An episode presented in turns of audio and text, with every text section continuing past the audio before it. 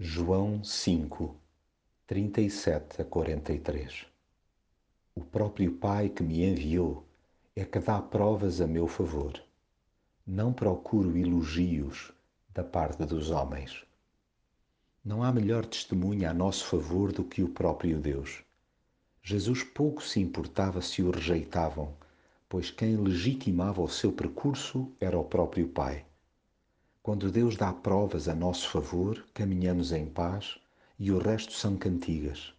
Aliás, é escusado pessoalizarmos a rejeição que alguém possa fazer sobre a influência vital que Jesus tem em nós, pois é oriunda de quem ainda não ouviu a voz de Deus nem viu o seu rosto. Por muito espiritual que uma pessoa se ache, permanecerá sempre longe de Deus se não lhe obedece.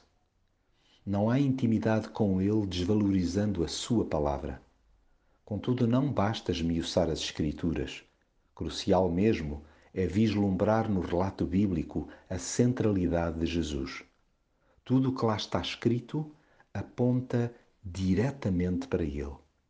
Triste é se, apesar de tamanha evidência, se insiste em não o seguir, tanto mais que a recompensa é a sua companhia para sempre recebamo-lo com simplicidade de coração, sem bajulices e promessas ocas. Corramos atrás dele e não de figurões religiosos. Amemos aquele que nos defende até ao fim.